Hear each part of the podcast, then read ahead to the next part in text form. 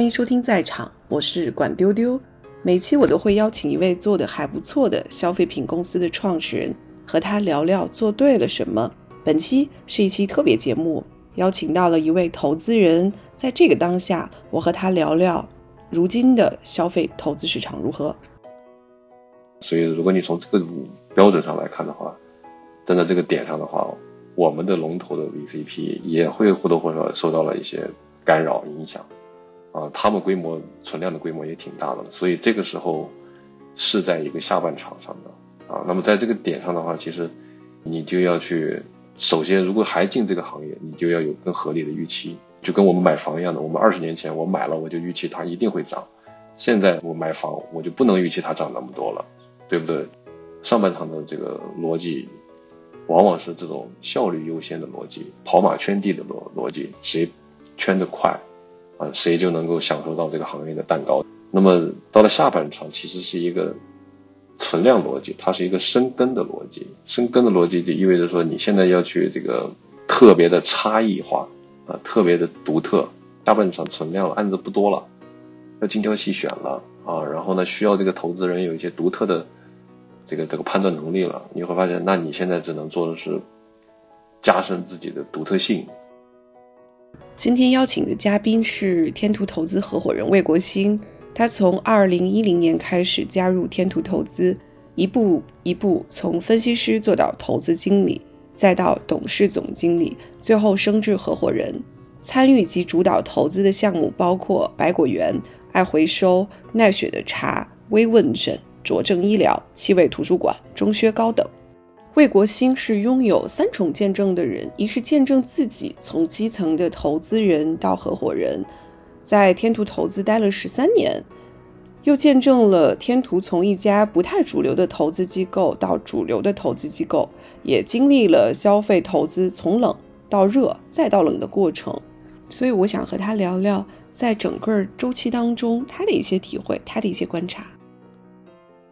在节目正式开始前，我想聊聊上期节目。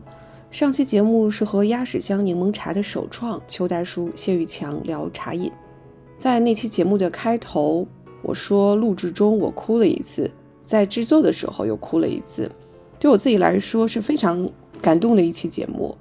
这期节目播出后，我收到了非常多的评论，是我目前的播客节目里评论最多的一期。谢谢大家的喜欢。在场见听友群了，欢迎大家添加我的微信，和我一起入群讨论。具体的添加方式，请查看播客的公告。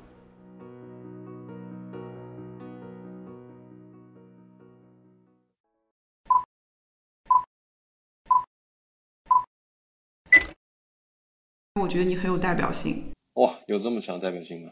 我就觉得你是一个有双重见证的人，一个是见证自己，然后你从那基层的投资人做起，一直做到合伙人。然后呢，另外一个是你在天图待了十三年，天图那时候可能从一个不太主流的投资机构，因为那时候投消费可能没有那么主流，再到主流的投资机构，对吧？嗯，确实做的比较久。为什么你可以在一家投资机构待这么久？为什么？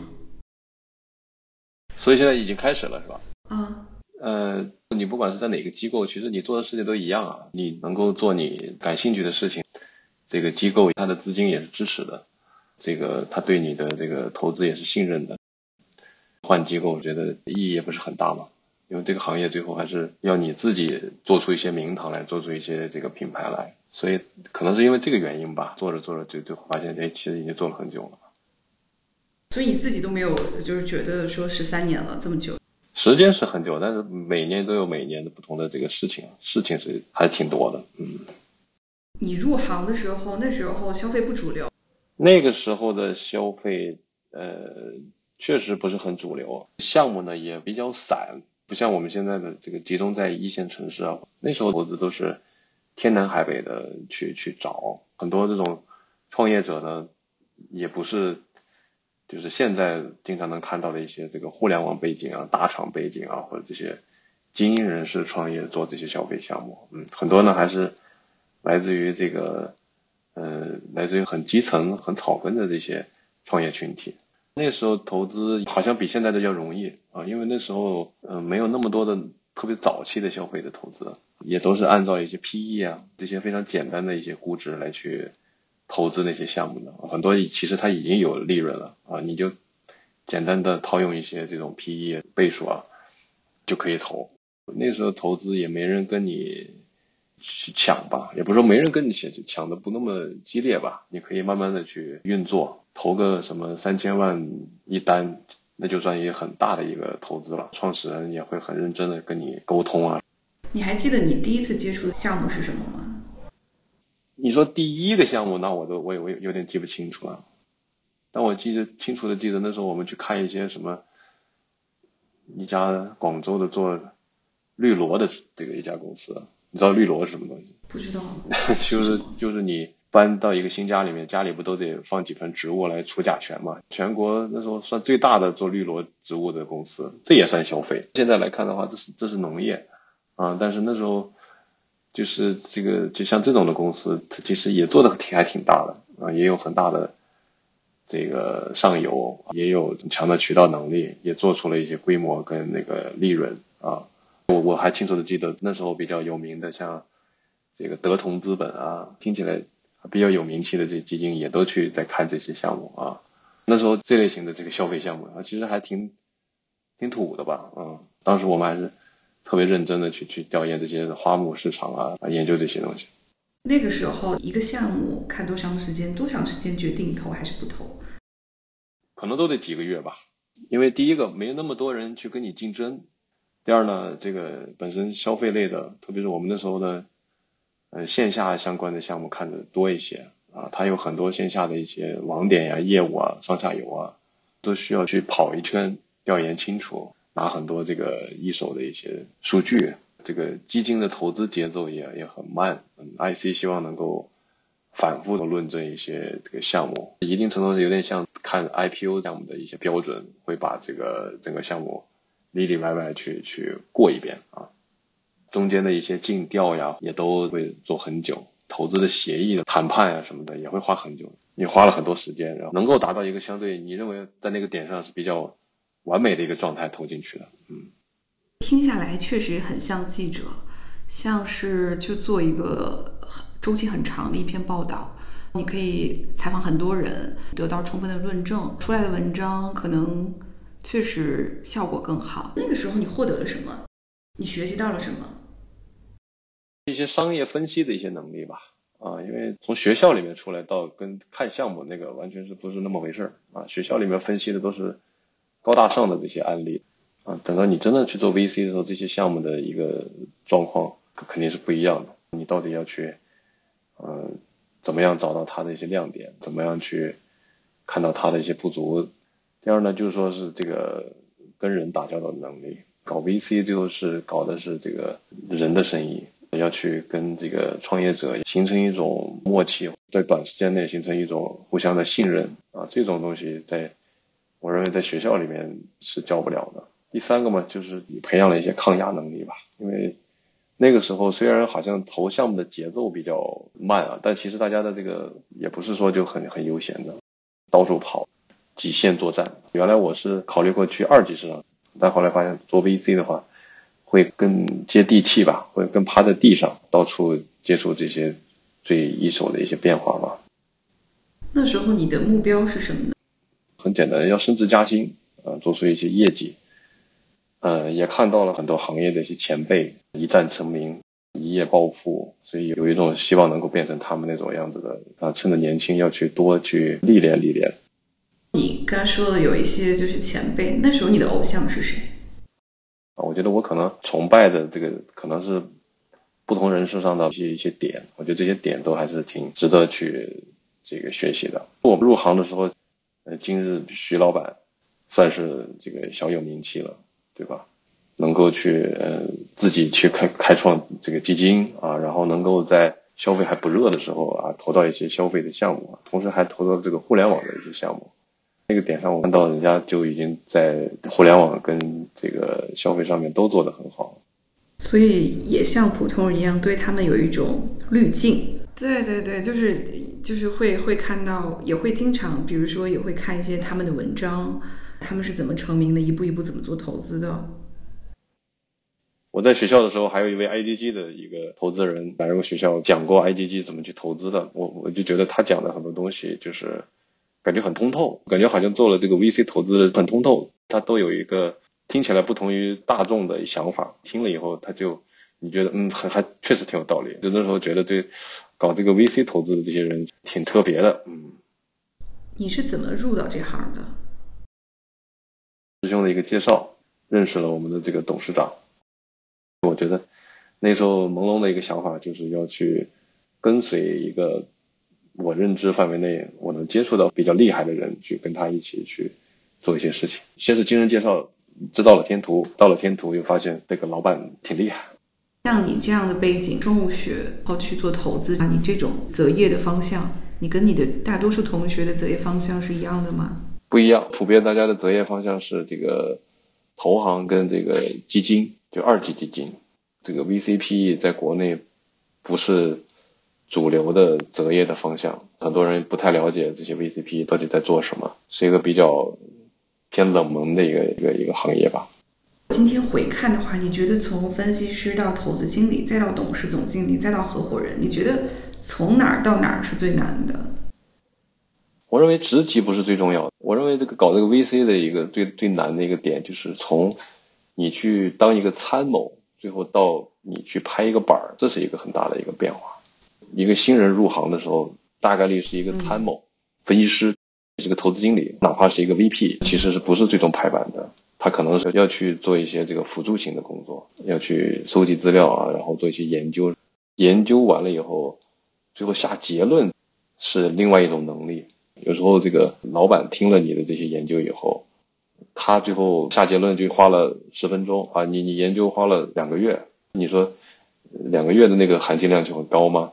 也未必。从慢慢开始辅助，然后开始做做做，发现你自己好像也能够去独立决策，那这个就是一个很大的这个转变。特别是你你独立决策完了以后，还获得了一些成绩，那你就是 MD，你就是合伙人。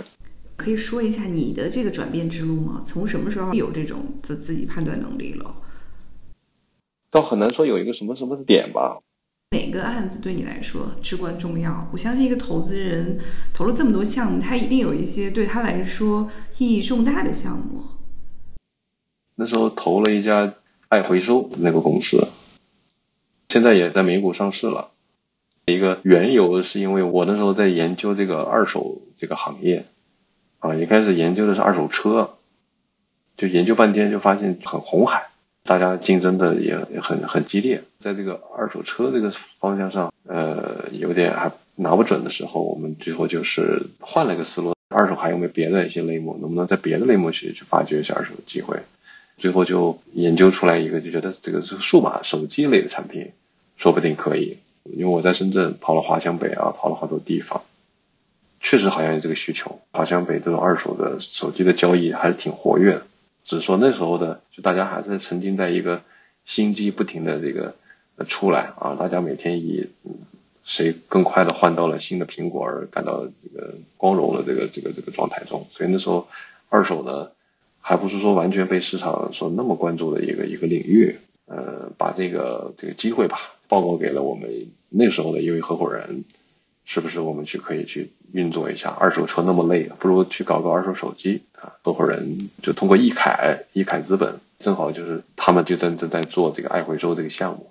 公司的这么多轮次里面，我认为还是比较关键的那个轮次，当然不是天使轮啊，是是还是一个 A 轮前后的一个项目，中间做了很多业务的一个转型吧，跟企业进行了一些这个调研呀，我们的一些这个当时的判断呢。跟企业的说出来的一些判断呢，相对来讲比较匹配，哎，就聊得还不错。在那个那一轮市场上，很多基金还不那么认可的这个情况下，我们就领头了那一轮。完了以后呢，这个公司就开始快速的增长。你看它的这个，所以现在在美股上市的市值没有太高，但是其实从它的这个财务的报表来看的话，从我们投资到现在，没有一年的这个业绩是。往下走的全是在往上走，从那个项目开始吧，我觉得就是说，相当于你有一点点找到了一个闭环的感觉，就发现了一些机会，运作把这个机会变成了一个投资，最后也 IPO 了，就还是一个正向的一个反馈。这个项目里面，你发现了自己的价值，找到了那种存在感。我觉得大多数的投资人不一定在某个项目是有存在感的。啊，对对对，是的是，你开始进入这个领域，大概率是一个啊，老板给你安排一个项目啊，分析完了，你老板决定搞还是不搞，不搞那就老板再给你安排一个项目或者怎么着，对吧？或者说你也会给老板一些这个启发或者是一些线索，但是。有可能就比较幼稚，对吧？或者说有可能浪费了老板的时间，或者怎么着，最后也没有形成一个东西。今天很多投资人，很多年轻的投资人，他没有赶上像你这个时候，有大量的时间去学习、去研究，他们的晋升之路，我觉得也不那么顺畅。怎么办呢？我认为他应该有一个大逻辑：行业上半场还是下半场的问题。如果加入那个 VC 的时候，那个点上的话。还处在一个上半场的阶段，怎么评价什么叫上半场，什么叫下半场？我有一个标准，就是说你去看这个行业里面龙头有没有出现，这个龙头有多多大。就我们刚入行的时候，那个那个时候的 VCPE，你有一个呃十个亿的基金，那你在市场上都是都很厉害了，那你这个就是绝对 C 位。现在再去看这个一级市场的基金，头部的几百亿的、上千亿的都有。比如说，你去做投资，二十年前国内互联网的企业都都很弱小，啊，然后市值也都很小。那现在这个互联网企业都是几千亿美金的这级别了。这个龙头一旦出现，龙头都开始有一点点难受的时候，那就代表着整个行业它是处在一个下半场的。那 VC 其实也是一个行业，对吧？所以如果你从这个标准上来看的话，站在这个点上的话，我们的龙头的 VCP 也会或多或少受到了一些。干扰影响，啊，他们规模存量的规模也挺大的，所以这个时候是在一个下半场上的啊。那么在这个点上的话，其实你就要去，首先如果还进这个行业，你就要有更合理的预期，就跟我们买房一样的。我们二十年前我买了，我就预期它一定会涨，现在我买房我就不能预期它涨那么多了，对不对？上半场的这个逻辑往往是这种效率优先的逻辑，跑马圈地的逻逻辑，谁？圈得快，啊，谁就能够享受到这个行业的蛋糕。那么到了下半场，其实是一个存量逻辑，它是一个深耕的逻辑。深耕的逻辑就意味着说，你现在要去这个特别的差异化，啊，特别的独特。下半场存量案子不多了，要精挑细选了，啊，然后呢，需要这个投资人有一些独特的这个这个判断能力了。你会发现，那你现在只能做的是加深自己的独特性。或者说你有在项目来源方面，你比一般的投资人有特别独特的这个方式等等吧。如果你有独特的能力，那还是可以存活，因为毕竟存量的盘子就在这里啊，它这个盘子是能够支持很多的这个很多人在这里面去去做事情。你有了自己的独特性以后，你的这个晋升啊什么的，一步步的变成这个更高的职位啊，它也是一个比较这个顺理成章的事情。你的独特性是什么？反正是一些逆向思维吧，会容易有一些这个不同的看法，不容易去跟随市场的这个声音，愿意去提出一些独特的这个一些想法啊，学一个什么新东西还是比较快的啊。所以现在我在在弄生物医药，能够快速切换不同的风格，背后可能还有一些什么共同的东西，能够把它这个融会贯通，能够去擅长在看起来不同的这种路径。领域、赛道、方法论背后找到相通性的，把过去很多的经验判断，呃，复用到很多新的一些这个领域。B、C 的投资你没办法完全说，我就一直投某一个领域，比如说我就一直投互联网，那我后面十年还是继续一直投互联网，几年可能就是啥事也做不了，还是需要去适当的这个多涉猎一些领域，这样你才能够持续的开张，要不然你怎么体现自己的价值？刚才你说容易对一个事情有不同的看法，逆向思维，它具体表现在什么地方？呃，我想一想，哦，完美日记，完美日记是很典型的一个案子。第一个呢，就是说它的这个它在快速发展的时候，啊，我认为是至少从我的角度听到的，更多的是对它的赞扬，对于它的私域流量打法佩服啊，所有人都在学习它这个私域的一些打法呀。说啊，它就是能变成下一个中国的欧莱雅。那时候呢，我就我我我的想法呢会偏谨慎保守一点啊，就是会看到一些这个哪里还做的不好的地方。现在这个企业呢又，呃，在二级市场上市以后又回落了，大家又言必鄙视完美日记，完美日记不行了啊，跌成跌成这样子了啊，亏损，流量烧钱打法什么东西啊，就又说的他好像是就一文不值，一无是处啊，对对对对。我又觉得啊，比如说人家的这个护肤线确实也起来了，原来是彩妆线，彩妆不容易挣钱，那么现在这个护肤起来了以后，赚钱的这个难题起码就会得到一些这个化解。如果你仔细来去回想的话，就是它成立到现在其实也没有多少年啊，能够达到这种体量啊，能够达到这种呃。不同的品牌的一个一个矩阵啊，能够经历这么多这个乱七八糟的事情吧，反正还还能够去不断的有一些新的 idea 出来，那很不容易啊。大家都在夸他的时候持保守，为什么？中国的欧莱雅、中国的什么星巴克、中国的可口可乐这些东西都是一个偷懒的说法，本身你对这个国外这些公司的是缺乏这个敬畏的吧？人家已经变成了这种状态，经历了几十年很长时间的一个发展啊，经历了可能多少困难波折，吃过多少亏，这些企业呢，它的这种经营的思路，它其实并不落后的，甚至说是还是很先进的。所以我觉得说，在消费领域，你一个三五年的公司就要去呃颠覆掉这个，或者说挑战冲击倒过去的这些。大品牌集团的话，你可以对外这么号称啊，为了提高志气斗志。但如果是这个老板内心就是这么认为的，我觉得这个也挺危险。当然了，他们老板肯定也不是说自己认为就会变欧莱雅，肯定都是外面给他加的帽子啊。就是他用了几十年做的一个东西，你用三年就要撬动它，这种命题就摆脱不了一些大规律的一些影响，是要谨慎的。真正厉害的品牌还是要经过至少两代人的一个。我认为是两代人，就是你用完，你孩子再用一代，那这个牌子你还没倒。那个阶段，我觉得大家好像很爱用“颠覆”这个词，因为颠覆就能代表高估值啊，颠覆能代表这个新的新的这个生产力啊，新的势力啊，大家就容易这个情绪就能起来。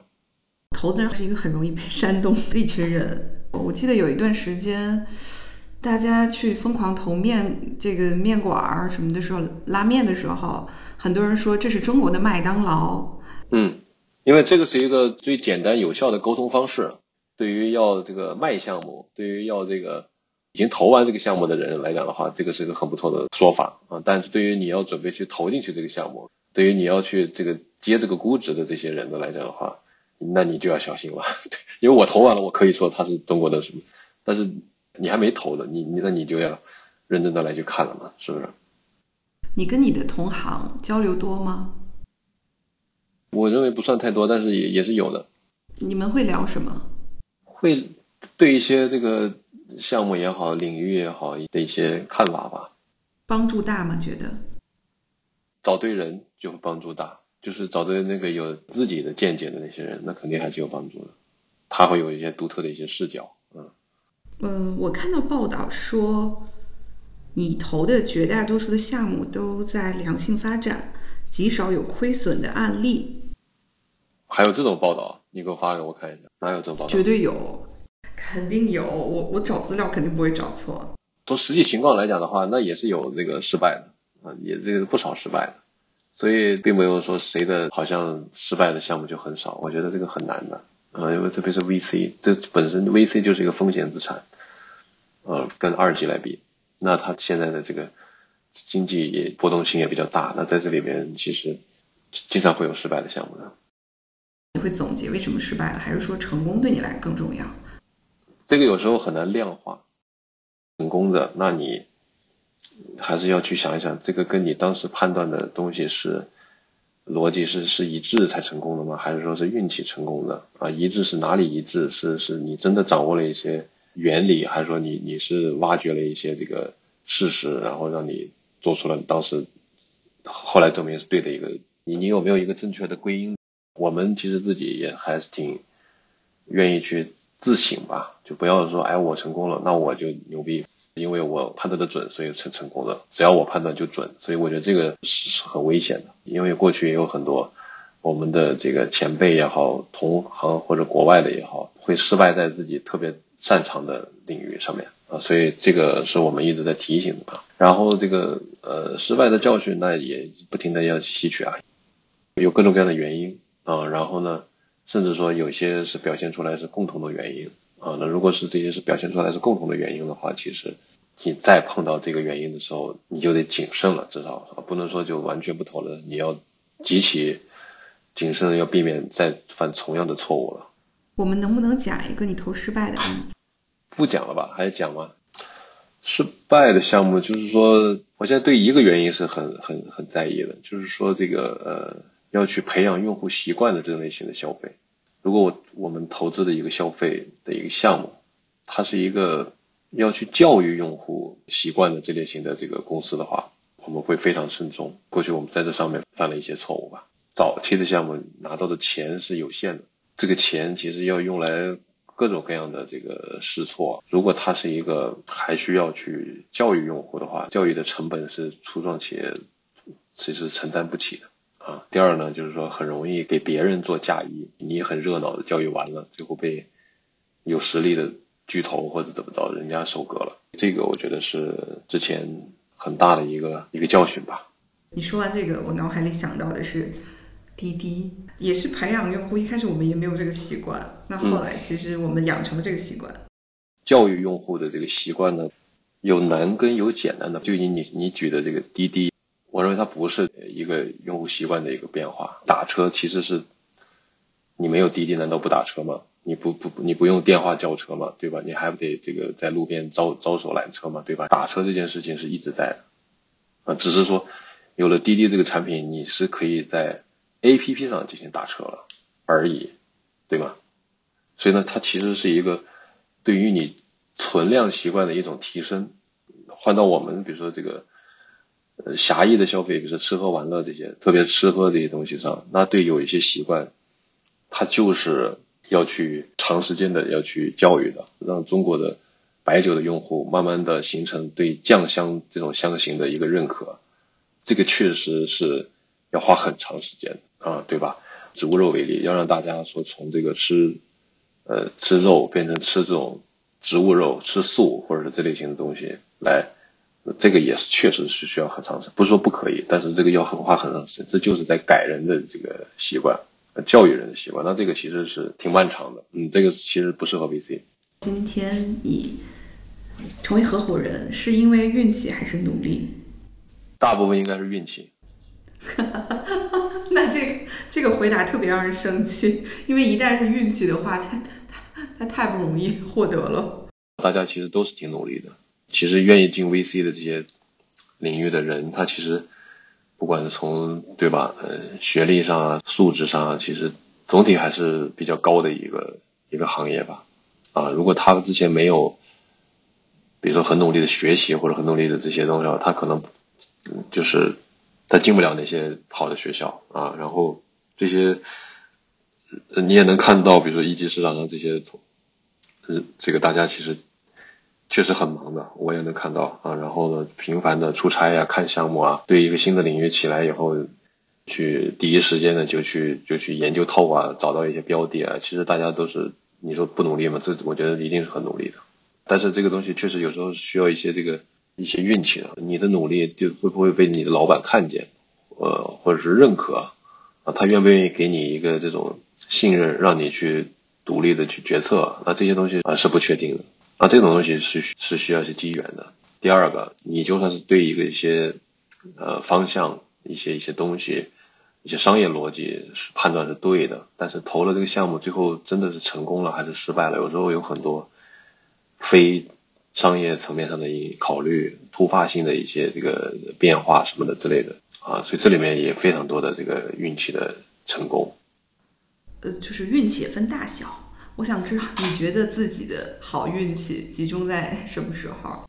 大运气肯定还没有啊，大运气我那肯定是得是投到一个对吧千亿级别以上的，就是我们现在还没有没有做到啊，嗯，然后只能说是有一些小运气吧，啊，然后能够去抓住了一些机会啊。我认为那要做千亿级别的，都得要超级大的运气。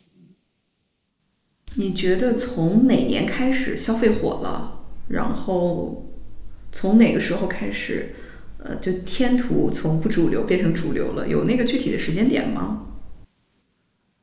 消费火了，可能更多的还是跟这个互联网的这个相关项目的一些这个 TMT 相关项目的一个慢慢遇冷有，我觉得有有直接关系啊，因为大家很多转转到开始看一些消费了嘛，因为因为互联网的。这种网络效应啊，平台经济、规模优势啊，产生的这种大市值的公司，陆陆续续都上去了。最后，后面越做的话，就越赢者通吃。最后后面的这些呢，就越来越难做了啊。当然了，这个也正好叠加了这个一些呃抖音啊、小红书啊等等这些流量的这些，包括 shopping mall 的这种快速的这个这个数量快速增加，还有以及一些这个互联网的这个。呃，人员啊，跨界去开始在消费里面去进行创业啊，等等吧，多多重因素叠加，最后把这个消费的这种势头就带起来了。我我不不太思考我们到底是主流基金还是是非主流基金，意义不是很大，因为我也看到所谓的很多的非主流基金，就名气不是很大的一些基金，人家投的其实也投到了很多特别让你羡慕的一些项目，也有一些主流基金是投到了一些特别让你觉得庆幸自己没投的项目。至于你是主流还是不主流？我认为都是虚名。最后看的是你在这些新消费里面数得上号的头部项目，对吧？你命中了多少个？比例能占多少？这些命中的是不是你是第一个啊，或者前两个投资人？我觉得这个这个才是评价你你你是不是主流基金的这个标准啊。你对市场就是市场开始热，开始疯狂了，应该会有一个感知吧？有啊，二零一九二零年，对吧？一年多轮。每一轮有很多基金跟你去抢着报估值，呃，你可能没有那么从容的时间去做尽调等等吧。我们来讲一个是，就是我认为的一个节点，对天图的节点是，应该是投资奈雪以后，天图被更多的人知道了吧？有吗？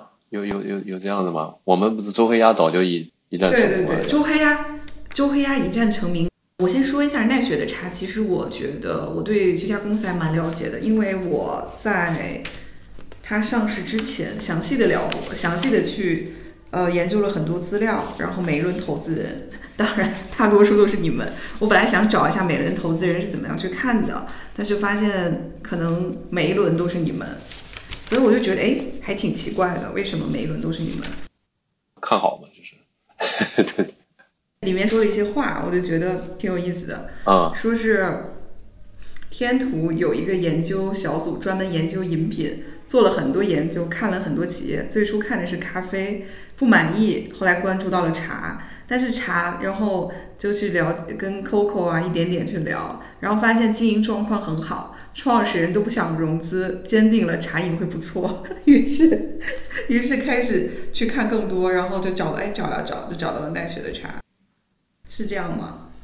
大逻辑是这样子，你会发现我们很多都是这么，包括投那个来回收什么的，都是先去发现了一些这个主题吧。那这个主题里面有可能是东边不亮西边亮主题，哎，从车延伸到了手机，从这个咖啡延伸到了这个喝茶，再顺着这个再往下面去找到了一些项目。这个其实是呃我们经常的一个打法吧。我研究黑蚁资本的时候，黑蚁资本其实也做了大量的研研究。嗯，就好像我那时候感觉说，哎，消费是不是就是更适合通过研究确定某个赛道，然后再去扎下去？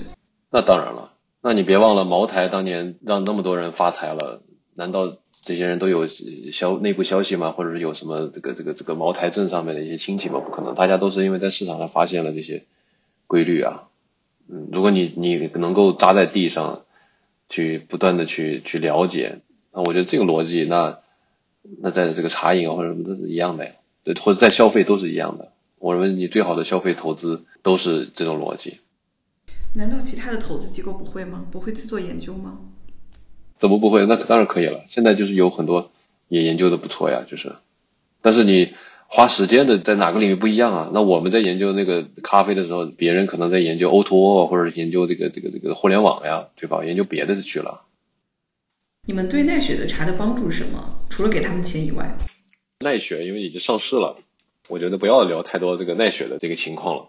我们聊聊行业吧，聊聊整个的消费赛道。这两年大家都说整个消费不行了，整个消费不行了，就是说，首先你得把它拆开来看啊，就比如说，首先比如说有一级的消费，对吧？也有二级的消费，对吧？啊，有很多二级市场上的这个消费的公司，业绩去年也披露了，还在增长啊，利润也不错，都还是挺好的。可能股价稍微不那么不如原来前前两年那么猛，但是反正这个总体还是处于一个 OK 的一个水平。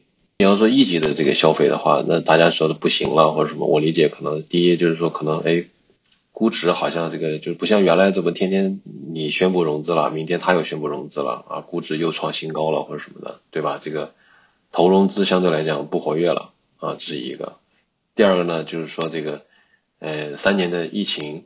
或多或少，我相信对大部分的这个企业都干扰了他们的可能的这个业绩啊、利润方方面面的，就不像前几年那样是是那种蒸蒸日上的一个一个趋势吧。也也有一些，比如说中小的一些公司，可能就在这个呃资本的寒冬中、疫情的这个这个影响下，呃，在甚至比如说自己的这个选的这个赛道也好，一些打法也好，并不完美。那这种多重因素下，有可能就倒闭了。你的就很多同行，就比如说他原来在投消费，他就不投了嘛，他去投别的了。你觉得这是正常的？那太正常了。那我炒股，那你二级市场的炒股也是，今年炒消费，明年炒新能源，它也会有一些轮动啊。那为什么不让这个一级的投资人去轮动去看一些别的一些项目呢？本身投资没有人规定投资就必须我只投一个领域。啊，我我我觉得对不对？你也不能说巴菲特就就只能投可口可乐，不能投银行股，不能投这个苹果手机，不能投比亚迪，他他都可以投啊，他也不能投石油股，他最后是他就选择对吧？说这三年疫情，就是三年疫情会让那些如果是单纯的疫情原因，会让那些公司死掉吗？还是说它是叠加的？一些开店的。很多就你就开不了店了，那你收入就会受到影响了。呃，你说它会不会影响让这个公司死掉？如果你的资金储备啊，对吧？或者说之前的这个开店是比较激进的，那就会这个让你倒闭啊啊！当然，如果你之前这个储备的比较多，然后你的节奏相对稳健一些，怎么着的，那可能会你会被叫重创一下，但还没有说是就到要倒闭的这个这个这个状态嘛？就看不同的对吧？你你余粮有多少，你这个摊子有多大啊？那肯定是影响了嘛。那你为啥从一个资深的投消费的投资人转向去投一些偏科技类的了？那，这个不并不是转向，我现在消费跟那个科技都会去看。首先不是转，是兼啊，消费并列，哎，消费 and 不是说消费就转向那个啊，这是一个。第二呢，就是说在适应现在的国内的融资环境啊，国内的这个投资环境的一些变化嘛，要去增加一些投资的方向啊，特别是融资环境的变化，人民币的融资环境，政府为主的融资环境，大的国策是要专精特新，是要科技兴国、实业实体兴国的啊。那我觉得，呃，那你投资肯定是要去顺大势而为嘛。我们过去享受了这个人口红利。啊，享受了这种叫做制低端制造业，啊，咱们学过经济学也知道，那这个要素各方面其实都已经它差不多了啊，那再再发展就只能是通过技术迭代啊，产业更新，你才能够让整个这个经济体再踏入下一个台阶。所以这个从宏观上也倒逼现在，呃，或者说倒逼说将来的这个主要的这个创业的机会、企业的机会。应该是在科技相关的一些行业嘛，当然不是说消费就不存在了，消费肯定是存在的，但是我们说这个增量在哪里嘛？那肯定是跟科技相关的一些东西更容易产生增量啊。那存消费呢，更多的可能是就是在存量里面的一个结构的调整优化啊，所以也叫做就是顺着这种经济大势而为嘛，对吧？所以等于整个天图的投资领域也发生了一些改变。天图的投资领域，我认为大的领域是没有发生变化的，因为这个我们的生物医药的现在的一个是额度盘子跟天图的总盘子比起来的话，那还只是那还是比例还是很小的啊，我们更像是一个卫星舱试验田啊，探索这个哨兵啊，然后呢去探索一些这个新的一些方向。我们的主线主盘子肯定还是消费相关的一些东西啊。你最近看的项目是哪类的项目？生物医药领域的一些前沿技术，以及一些生物医药领域哪一些是可以降维到消费、赋能消费的这些领域，就有点像你回到了，就是终于把你的这个本科的所学所用 用在了这个现在的工作当中，只能算是一个叫做敲门砖吧。现在的技术发展还是很快的。啊，本科学习的这些东西呢，我认为它只是一些非常常识性的、基础性的东西，它离现在的这种最先进的技术还是有距离的。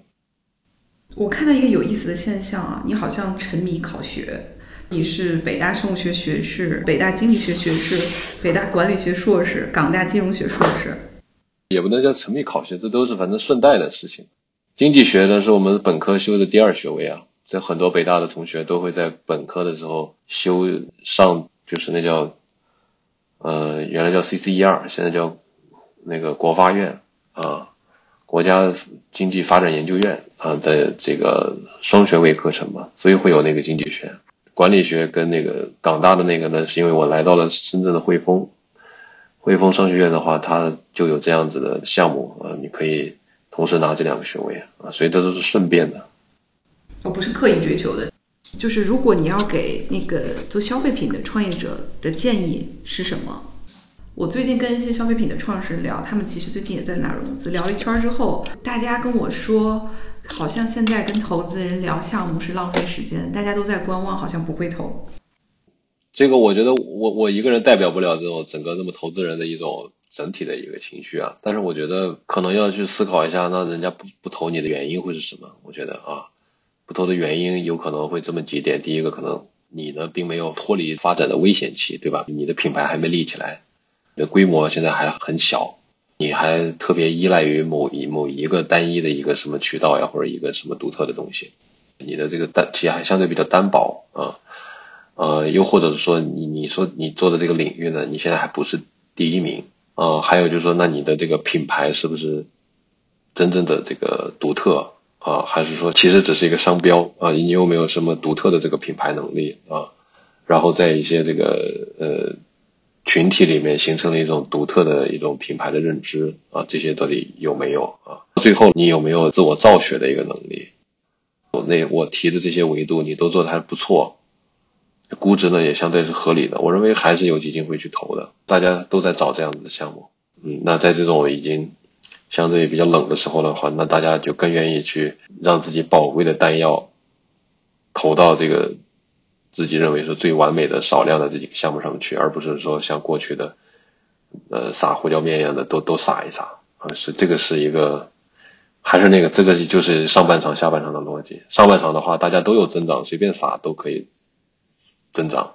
下半场不是所有人都有增长了，那我一定是精选啊，精选就意味着。大部分的可能就拿不到这个钱，只有少量的能能能够拿到这个钱。你觉得这个现在的标准和前几年的标准它差在哪儿？以前的话会把这个自我造血的这个问题呢去进行一个呃推后延迟啊，就是认为说这个呃一个。消费的公司，它到了一一个规模以上的话，它应该是能够去盈利的。你如果真的是做了一个，比如五十亿的盘子、一百亿的一个消费品的话，你大概率还是很容易盈利的啊。那这样的话，我就不在乎你在这个到达这个终点之前的这个不同的阶段是不是能够盈利，而我更在乎你是不是能够快速的能够到达刚才说的五十亿或者一百亿的这个盘子。所以这个是过去的一个。我认为大逻辑吧，就是一个增长的逻辑，大家求的是一个发展的这个速度，而不是这个呃发展的质量啊。但是因为现在二级市场上呢，对这些这个这类型的这个模式呢，现在就是逐渐就是也是在降温，给不了很好的估值甚至说对于已经有很好利润的公司，也只给一个非常常规的估值啊，所以呢，就让整个之前的这种逻辑就变得不成立了。当然了，也有很多这个因为采用了这种逻辑投资的这些基金可能就受伤了，他可能就不想再去往这个呃领域里面再去投资，甚至就不想看这个领域了，所以就会造成这个这个现在的这个消费企业从呃小发展到上市，中间的这个融资轮次有可能就不会像原来那么多了，所以大家现在更关注的是说你的这个造血能力，你可能你的增长。也也也希望有，但是呢，啊，可能是第二重要的啊，在一个稳定正向的情况下，实现一个稳健的增长，可能是现在大家更想看到的一个画面。又增长又赚钱，现在就有点强人所难了。又很快增长又赚很多钱的，那这个肯定是大部分应该是非法的。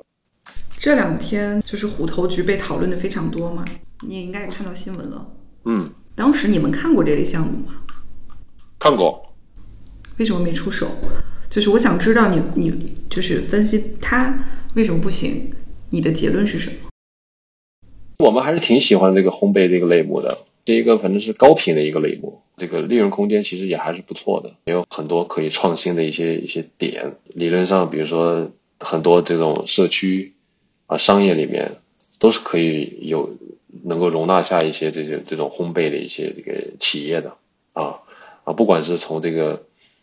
偏对吧？早餐啊，或者就是日常餐的一些这个，就是这种普通一些的这种，比如说面包呀什么这些这个产品啊，还是说从这种偏休闲类的这种下午茶呀、什么小点心啊之类的，再到一些这个就是低频一些的生日啊、蛋糕啊，广度还是不错的，就是又能 cover 刚需，又能 cover 一些偶偶发的一些需求，利润空间也还可以。我为什么就是也也去积极的去看这些领域的？嗯，但是就是当时就。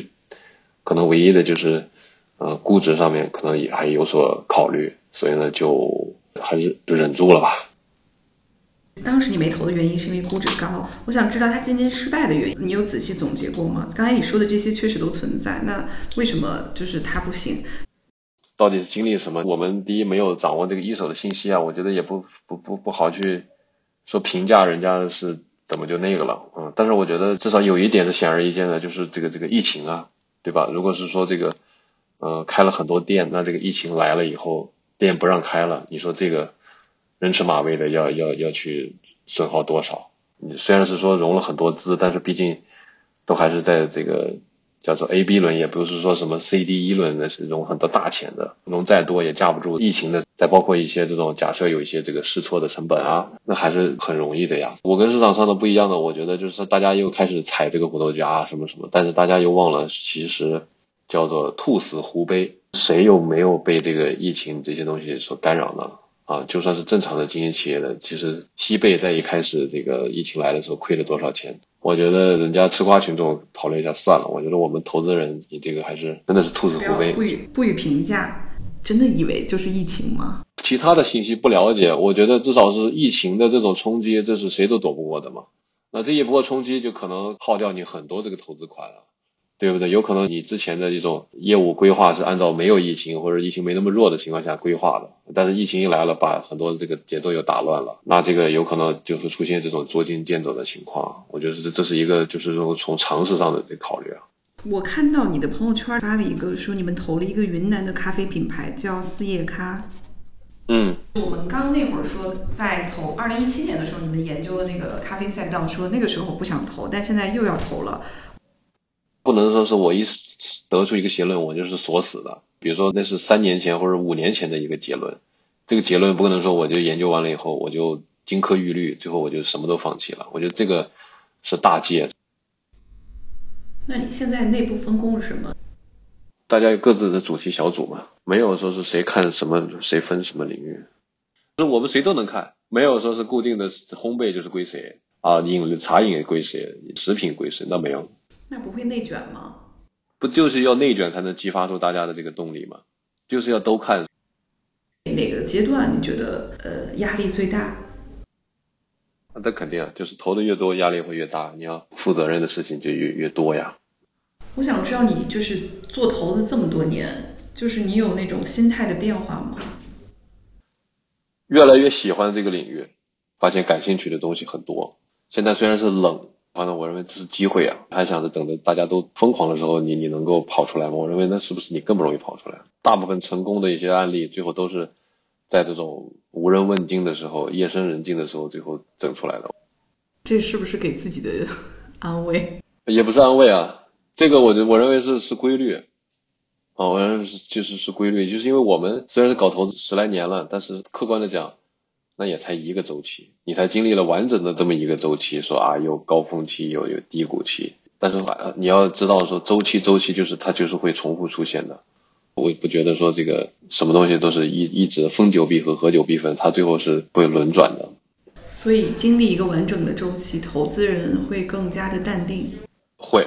啊，这个这个确实会，所以现在很多这个消费的公司去跟我们去讲一些这个一些一些常规的一些，比如说是打法呀、营销呀、投流呀、ROI 啊什么，倦怠了。就是说，你如果讲不出一些这个你不一样的东西的话，那那确实就我们见过的东西多了。原来可能第一次听或者前面就很兴奋啊，但现在的话，就现在经过了这周期，你会发现。你到底应该为什么东西而兴奋，而不不为什么东西而兴奋？你在这个整个的谈话里面，高频词是常识。你我觉得这个问题挺好。我觉得常识就是什么？很简单啊。第一个叫做你创造多少价值就应该赚多少钱啊。我觉得就是凡是创造的价值少，最后你拿的钱多的，或者说就创造的价值很多，拿的钱少的这些事情啊，不分行业，最后都是不持续的。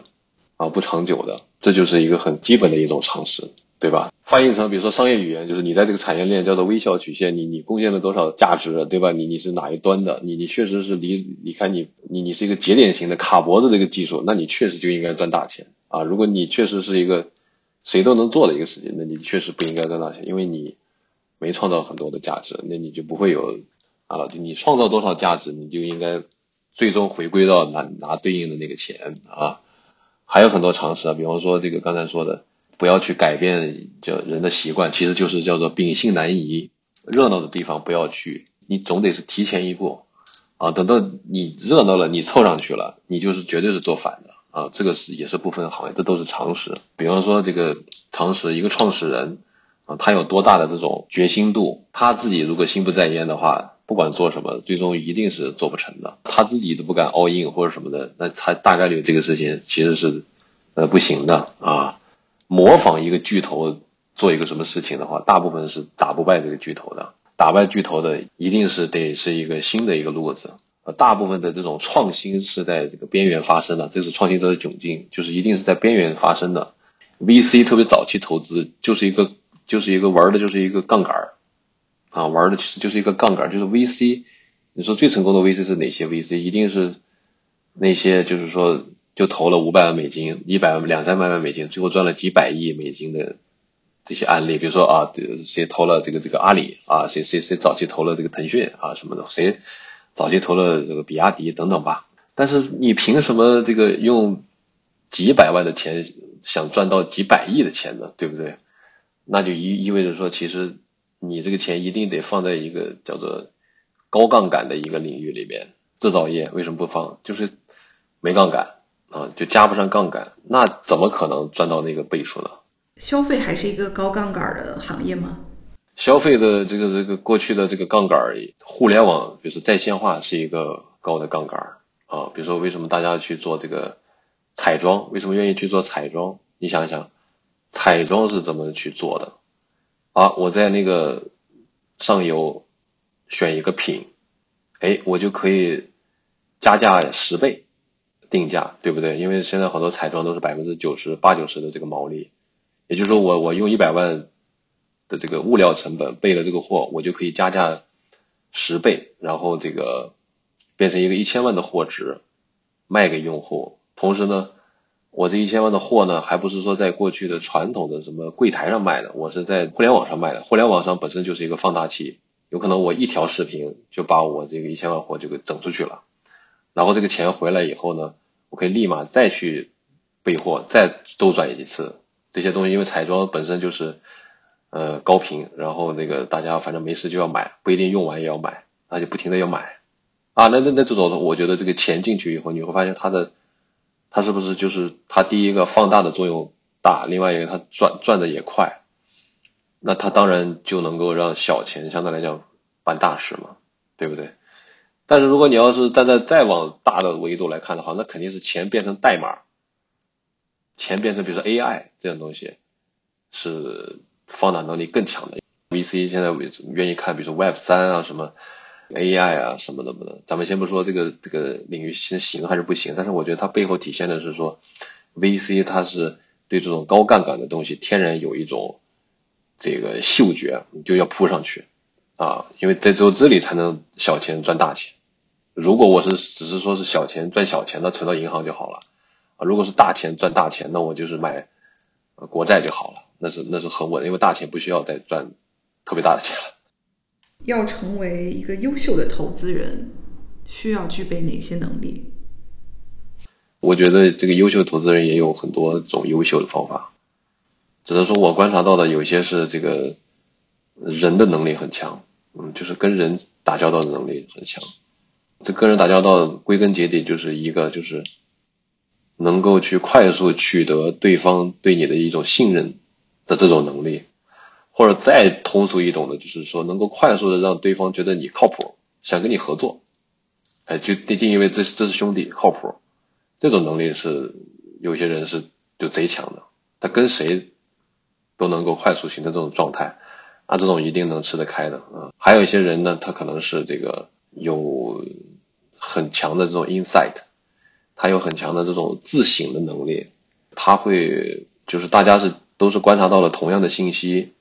他能得出更深刻的结论，或者是说他大家看到的是这个同一个画面，但是他能提取出更多的信息，所以这些人都是有很强的洞察力的。这些人啊，就有有些投资人好像并不善于与人打交道，甚至可能还比较内向，比较那个啊害羞，甚至但是人家其实有些案例也非常牛逼啊，所以我觉得这个也是一种能力吧。还有一些就是一些这种呃，我认为就是说是一些那叫什么独立性吧，就是说有一些，因为我还是觉得这个投资它永远不可能是所有人都挣钱的，呃，就是它最后一定是少数人挣大钱，这种分化是很明显的。那少数人他一定是比较独特的一些想法了啊，而且这个想法大概率大部分都是反着的，不认同的是。